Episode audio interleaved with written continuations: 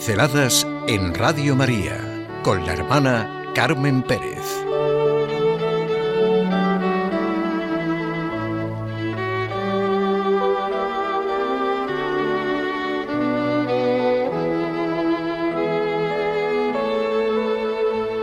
El arte al servicio de la fe.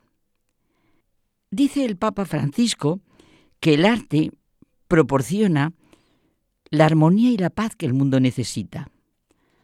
Asegura que el arte es una vía maestra para acceder a la fe y al contemplarlo redescubrimos las cosas importantes de la vida.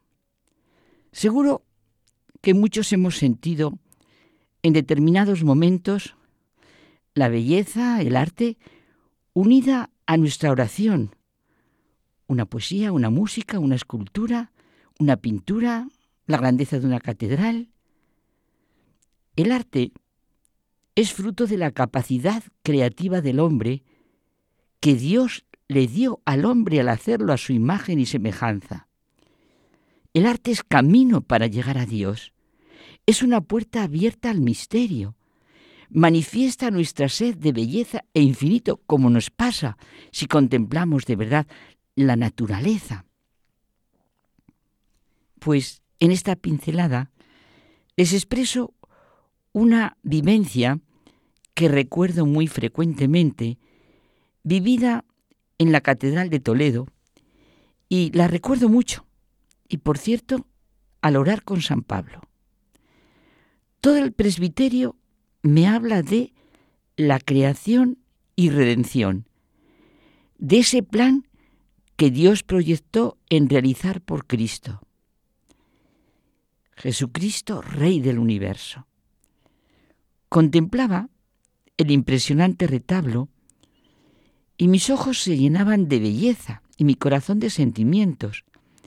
Es sencillamente magnífico, grandioso, en su filigrana de pilarcillos, agujas, doseletes, chambranas. Es impresionante. El sotobanco la predela, las cinco calles, todo culmina con un monumental calvario. Y en todas las calles los temas de la vida, pasión, resurrección, ascensión, venida del Espíritu Santo y Cristo, juez y rey del universo. En todo sentía la revelación de Dios en Cristo, en quien se recapitulan todas las cosas del cielo y de la tierra. Lo mismo en las escenas de lo que podíamos llamar los misterios gozosos, como en los luminosos, dolorosos y gloriosos. Pienso en el retablo como la gran portada del libro del año litúrgico que se cierra con la fiesta de Jesucristo, Rey del universo. Nuestra historia como historia de salvación. Las figuras del Antiguo Testamento le sirven de gran marco o algo por el estilo. Yo le estoy diciendo lo que siento. Y en mi contemplación sentía también al evangelista San Juan. La fiesta como símbolo de una realidad a la que ayudan los testimonios de dos grandes, San Juan y San Pablo. San Juan, que parece el pensador más audaz del Nuevo Testamento, y San Pablo, el conocedor más potente y profundo de Cristo. San Juan, el águila que dirige su mirada hacia el sol, hacia las alturas, ya desde el comienzo de su Evangelio, en el principio era el verbo, y el verbo era Dios, hasta el Apocalipsis, sin que sus ojos queden cegados. Conocemos, ¿verdad?, los símbolos, que también es arte de los cuatro Evangelios, que han sido relacionados con los cuatro seres vivientes del Apocalipsis. El primer viviente como un león, el segundo viviente como un novillo, el tercer viviente tiene un rostro como de hombre, el cuarto viviente es como un águila en vuelo. Símbolos que surgen del Antiguo Testamento a partir de Ezequiel. Otra interpretación basa estos símbolos en referencia a Cristo, todo es precioso, arte, belleza. Se hizo hombre por su nacimiento. Murió como el toro de los sacrificios, resurgió como león de su sepultura y ascendió a los cielos como el águila. Más adelante se generalizó una interpretación distinta.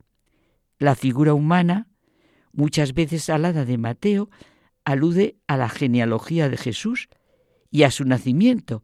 Así empieza el Evangelio de Mateo. El león remite al comienzo el Evangelio de Marcos, la predicación de San Juan Bautista en el desierto. El toro, en tanto que animal del sacrificio, recuerda el comienzo del Evangelio de Lucas, el sacrificio ofrecido por Zacarías. El águila de Juan simboliza la elevación espiritual de este evangelista. De hecho, Juan es presentado por un águila, la mirada dirigida al sol, porque su evangelio, como decíamos, se abre con la contemplación de Jesús Dios. La redención consiste en que la potencia creadora de Dios transforma nuestra humanidad por amor. Y todo el arte, vamos, cristiano está dedicado completamente a esta inmensa realidad. Todo.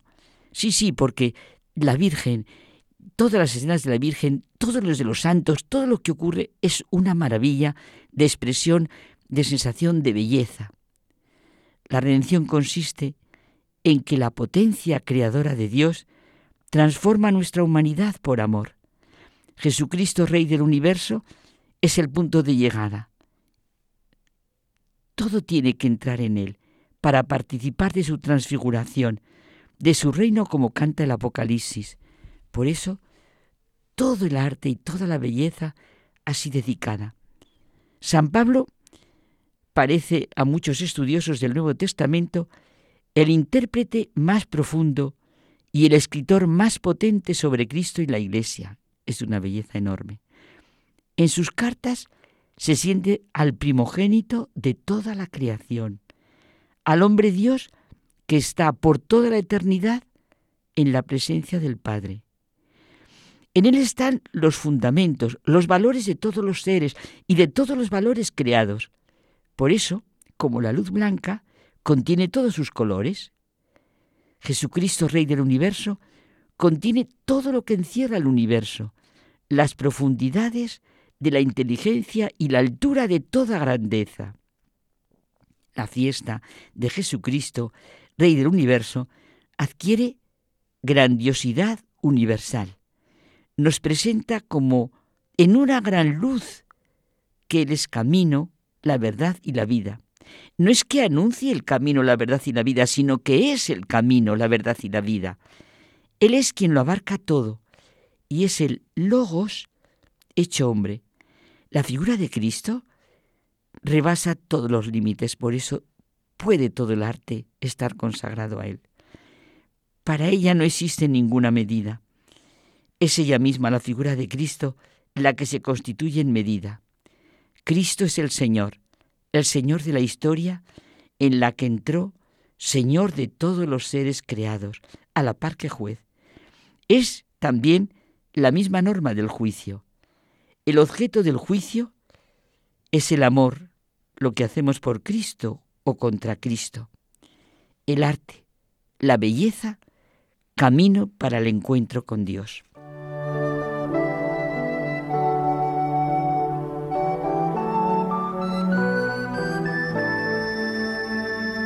Pinceladas en Radio María con la hermana Carmen Pérez.